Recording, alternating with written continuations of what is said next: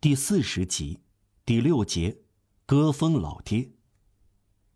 一天上午，马德兰先生经过滨海蒙特勒伊的一条没有铺石的小巷，他听到闹嚷嚷的一片喧声，看到远处有一群人，他走了过去，一个老人名叫歌风老爹，刚刚倒在他的马车下，驾辕的马摔倒了，这个歌风。也是马德兰先生当时有数的冤家对头之一。马德兰来到当地的时候，当过公证文书誊写人，几乎有点文墨的戈峰在做生意，但经营开始不顺利。戈峰看到这个普通工人发财致富，而作为老板的他倒要破产，这使他极其嫉妒。他一有机会就尽可能损害马德兰。他终于破产了，他已经年迈。只有一架马车和一匹马，再说没有成家，没有孩子，为了生活，他当了赶大车的。马断了两条腿，站不起来，老人卡在轮子中间，他摔得很不巧，整部马车压在他的胸脯上，马车装货装得很沉，戈峰老爹在喘气，惨不忍睹。大家想把他拖出来，可是徒劳，如果使劲不得当。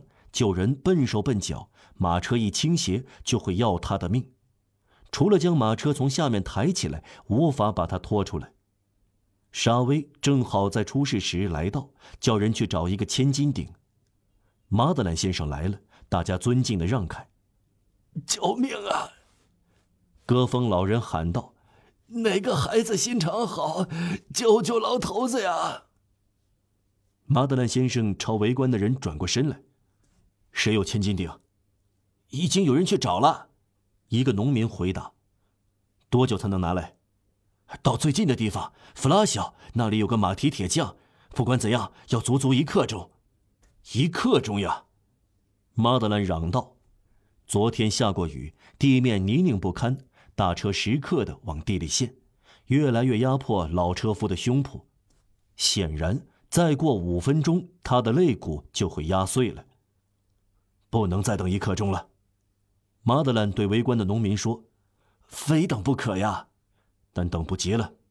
你们难道没有看到大车往下陷吗？”“当然了。”听着，马德兰又说：“大车下面还有些地方够一个人钻进去，用背将车拱起来，只要半分钟就可以把可怜的人拖出来。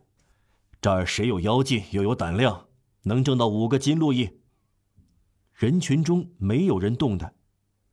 十个路易，马德兰说，在场的人都垂下眼睛。其中一个嗫嚅道：“要大力士才行。再说，要冒压死的危险呢。”来吧，马德兰又说：“二十个路易。”同样没有响应。他们不是缺少诚意。有个声音说：“马德兰先生回过身来，看到是沙威。”他来时没有看见警官，沙威继续说：“缺少的是力气，用背把大车拱起来，要了不起的人才办得到。”然后他盯住马德兰先生，一字一顿的继续说：“马德兰先生，我知道有一个人能做您要求的事。”马德兰哆嗦起来，沙威始终盯住马德兰，轻描淡写的添上说。他曾经是苦役犯，啊，马德兰说，关在土伦苦役间。马德兰变得脸色煞白。大车继续慢慢的往下陷，戈峰老爹喘着气喊道：“我憋死了，肋骨要压断了，千斤顶，来样东西！哎呦！”马德兰环视四周。难道没有人愿意挣二十路易救出这个可怜的老人吗？在场的人没有一个动弹。沙威又说：“我只知道有一个人能代替千斤顶，他是个苦役犯。”哎呦，就快把我压死了！马德兰抬起头来，遇到了沙威一直盯住他的鹰眼，又望着那些一动不动的农民，苦笑了一下。然后他一声不吭跪了下来，人群还来不及喊出声来，他已经钻到车底下去了。等待的时刻鸦雀无声，人人心惊胆战。只见马德兰几乎贴地趴在这个吓人的负载下面，两次竭力让手肘靠拢膝盖，弓起身子，可是徒劳。人们向他喊道：“马德兰老爹，退出来吧！”连戈峰老人也对他说：“马德兰先生，退出去吧！要知道，该我送命，您也要压死了。”马德兰一声不吭，在场的人喘不过气来。车轮继续往下陷，马德兰已经几乎不可能从车下退出来。猛然间，只见庞大的车体晃动起来，大车渐渐的抬高，车轮离开车辙有一截儿。只听到一个憋住的声音喊道：“快点，帮帮忙！”这是马德兰刚做出最后的努力。大家一拥而上，一个人奋不顾身，激发起所有人的胆量，也来出力。大车被二十只臂膀抬了起来，戈峰老人得救了。马德兰爬了起来，他脸色苍白，汗流如注，他的衣服撕破了，沾满了污泥。大伙儿流下了眼泪，老人亲吻马德兰的膝盖，称他为善良的天主。他呢？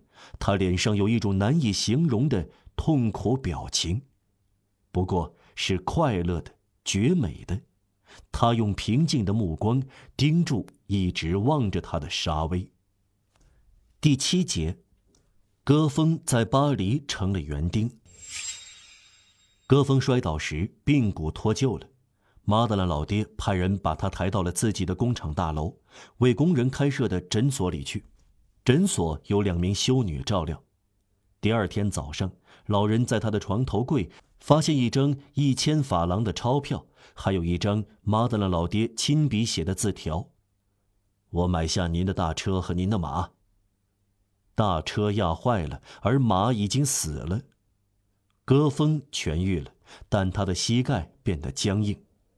马德兰先生通过修女和本堂神父的推荐，把老人安置在巴黎圣安东尼区的一个女修道院当园丁。不久，马德兰先生被任命为市长。沙威第一次看到马德兰先生披上全权治理城市的肩带时，感到一阵战栗，如同一只看门狗嗅出一只狼穿上它主人的衣服便颤抖起来一样。从这时起，他竭尽所能回避马德兰先生。当公务要求他不得不和市长见面时，他就怀着十二分的尊敬讲话。马德兰老爹在滨海蒙特勒伊创造的繁荣，除了上文指出的明显标记，还有另外一种象征，即使看不出来，却也不是毫无意义。这一点绝对错不了。居民生活维艰，缺少工作。商业萧条，纳税人因赤贫而抗税，到期过期都不交，国家为了催缴税款耗费不资，而一旦就业机会多的是，百姓幸福富有，容易缴纳捐税，国家花费也少。可以说，百姓的贫富有一个准确无误的气温表，就是收税费用的多少。在七年里，滨海蒙特勒伊地区。收税所需费用缩减了四分之三，因此当时的财政大臣德维莱尔经常表彰这个地区。当方汀来到这里时，当地情况就是这样，没有人记得他。幸亏马德兰先生的工厂大门友好相迎，他去找工作，录用在妇女车间。方听完全是个新手，不可能十分麻利。一天干下来，所得甚微，不过也足够了。问题得到解决，他自食其力。